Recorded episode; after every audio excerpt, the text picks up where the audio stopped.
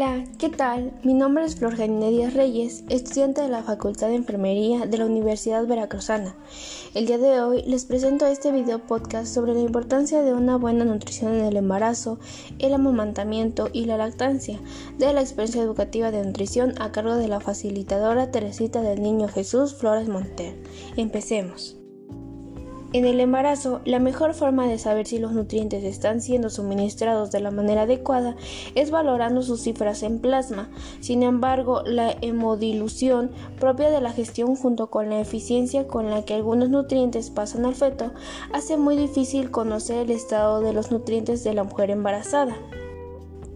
Por ello, se toma como base los requerimientos de la mujer no gestante y se le añaden los obtenidos en estudios de consumo de nutrientes en mujeres que han tenido hijos sanos con crecimiento adecuado.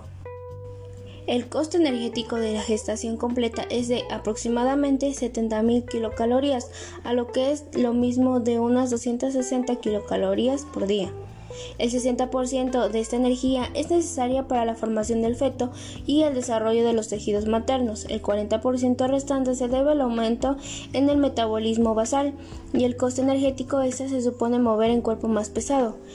Esto no supone que durante la gestación se debe aumentar el consumo de alimentos en igual medida no hay que comer por dos, ya que la adaptación metabólica permite aprovechar mejor los nutrientes y además la madre por lo general disminuye su actividad física.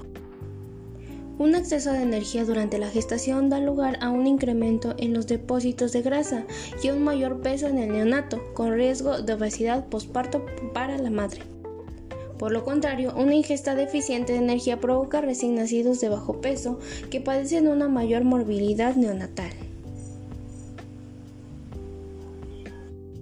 Las recomendaciones varían entre un incremento de 200 kilocalorías por día que recomiendan las instituciones británicas únicamente en el tercer trimestre a las más de 300 kilocalorías por día que recomienda la OMS durante toda la gestación. Tras el parto, la mayoría de las funciones orgánicas regresan paulatinamente a una situación similar previa al embarazo. Sin embargo, existen cambios súbitos, sobre todo en el peso corporal, con pérdida de líquido y movilización de los depósitos grasos. Al mismo tiempo, los niveles de algunas hormonas como prolactina, en tanto que la progesterona y los estrógenos disminuyen.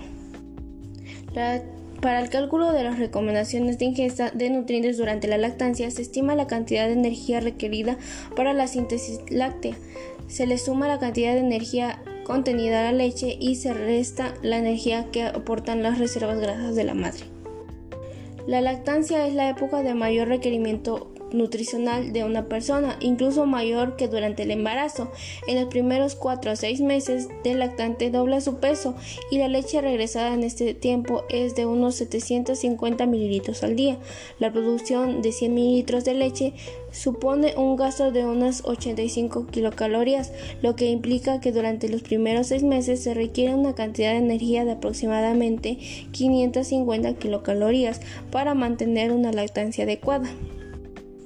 En los siguientes seis meses la producción desciende a unos 600 mililitros al día y las necesidades a 640 kilocalorías por día, aun cuando por parte de esta energía proviene de los depósitos acumulados, especialmente durante el segundo trimestre del embarazo, gran parte se debe obtenida a la dieta.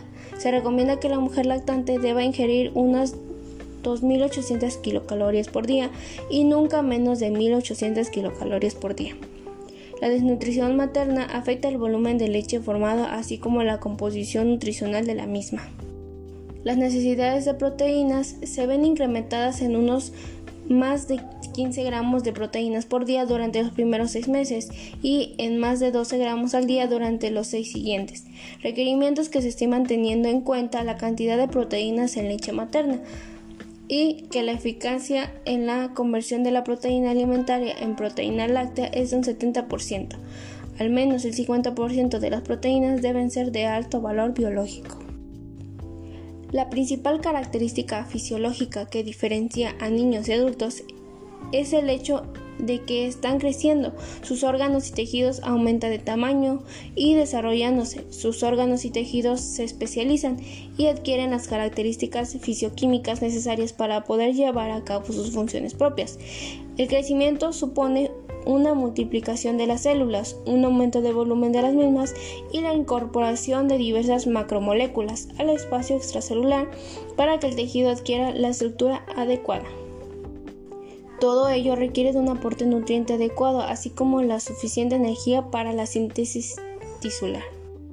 En la etapa de desarrollo, los tejidos recién creados sufren cambios bioquímicos que se les lleva a su especialización en un periodo de menor necesidad energética y en el que el aporte de enzimas y coenzimas micronutrientes adquiere una mayor relevancia. Crecimiento y desarrollo se alteran en las diferentes etapas de la vida del niño. Así, en los primeros meses de vida, aproximadamente entre el nacimiento y los dos años, existe una etapa de crecimiento rápido, que continúa con una etapa fundamental madurativa, en la que el crecimiento es más estable, y por último está la etapa de crecimiento acelerado de la pubertad. Dentro de cada periodo, el aumento no afecta por igual a todos los órganos o tejidos e incluso dentro del ritmo de crecimiento de cada tejido existen varias de género muy importantes. Todos estos factores afectan a las necesidades energéticas y determinados nutrientes y deben tenerse en cuenta a la hora de establecer las recomendaciones nutricionales y dietéticas.